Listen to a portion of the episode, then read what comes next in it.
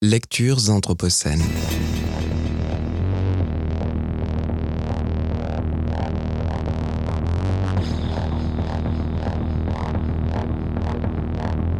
Lecture anthropocène. Bonjour. Je vais vous partager aujourd'hui un extrait du roman de Valentine Gobi qui s'intitule Banquise, paru chez Albin Michel en 2011. Ça pue. Partout dans les rues d'Oumanak, la glace fond, libère les tonnes de nourriture, de poissons mangés, digérés tout l'hiver. Les stalactites de pistes de chiens s'émoussent, pendus par milliers sous les roches où ils sont enchaînés. Elles goûtent, lentement, forment de minuscules flaques jaunes qui sentent le flétan pourri. D'heure en heure, les flaques s'étendent en mares qui trouent la glace, la changent en grumeaux jaune pâle. Les plaques de merde s'amollissent, elles chauffent au soleil dans les nids de poules, débordent, et les chiens y pataugent, les pieds des enfants, les roues des landaux, des 4x4, mêlant la merde à la boue, à l'eau, aux cailloux.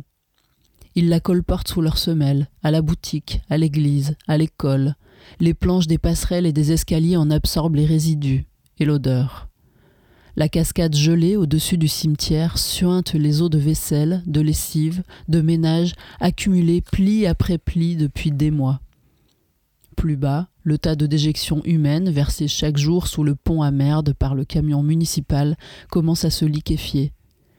La route et la roche ruissellent de tous les fluides jusqu'ici contenus par le froid, scintillent dans la lumière constante, comme après une longue pluie. Au-delà du dégoût, ce délitement afflige. Ça sent la faim, l'abandon, l'agonie de quelque chose contre quoi on ne peut rien. Maintenant, Oumanak ressemble à une île. D'énormes plaques de glace dérivent, mais le bleu domine. Et plus ça fond autour, plus la terre rétrécit, et plus il y a de monde sur ce caillou. Les douze médecins danois, comme Lisa, prisonniers du nuage, arpentent chaque jour les mêmes itinéraires, accentuant les marques de leurs lunettes de soleil, de plus en plus en attente. Elle les voit par la fenêtre de la maison de Sylvie, les croise dans les rues, dans la montagne, en tenue de jogging. Il y a aussi vingt ouvriers islandais tout juste arrivés de Marmorilik, une mine de marbre au fond du fjord qu'ils n'ont pas quitté depuis trois mois. Ils engloutissent sur le port des monceaux de hot dog et des litres de pilsner et les pêcheurs qui ne pêchent plus, bien visibles à présent dans leur mortelle oisiveté, assis sur un banc au soleil devant la halle aux poissons vide et sèche, statufiés, on dirait, fixant la progression de la catastrophe, la banquise diluée. Ils sont trop nombreux, ils le savent, n'y peuvent rien. Les chiens aussi sont trop nombreux, on y peut quelque chose.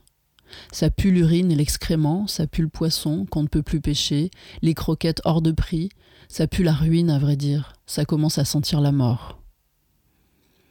Au début, c'est juste un bruit, lointain, deux coups secs, distincts, pam, pam. Puis l'écho propagé dans le silence du soir. Sylvie pose ses couverts, croise ses mains, ferme les yeux. Ça y est, ça commence.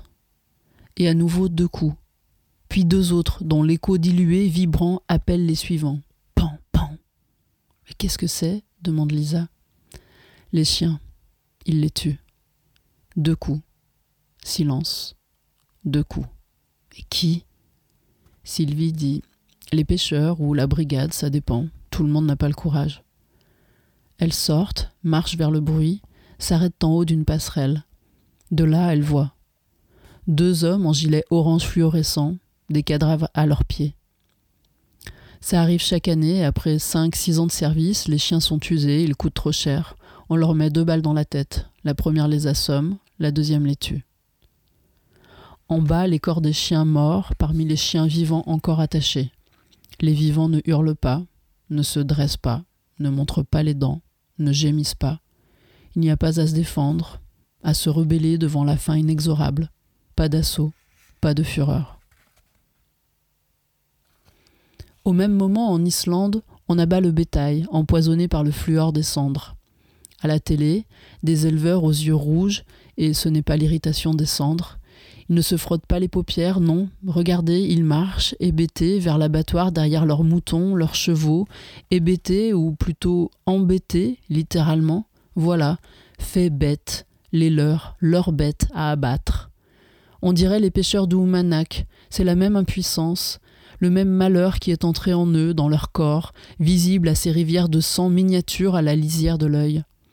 Sur Internet, on vend de la cendre d'éruption à 3900 couronnes islandaises les 160 grammes. Une dose individuelle de catastrophe, d'adrénaline, à conserver chez soi dans une petite boîte en verre. Des séjours clés en main, pied du volcan, en 4x4, avec l'hébergement chez l'habitant. Bientôt, on achètera de l'iceberg en cube à prix d'or, ce qui est rare et cher. Des pêcheurs, tout le monde se fout. 50 000. 0,0007% de l'humanité. Mais il n'y a pas de petite histoire, d'événements périphériques. L'engloutissement de la banquise par les eaux tièdes est déjà un engloutissement du monde.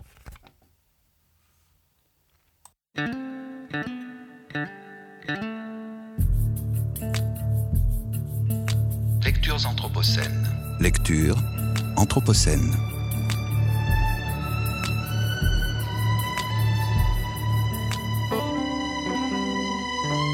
Lectures anthropocènes.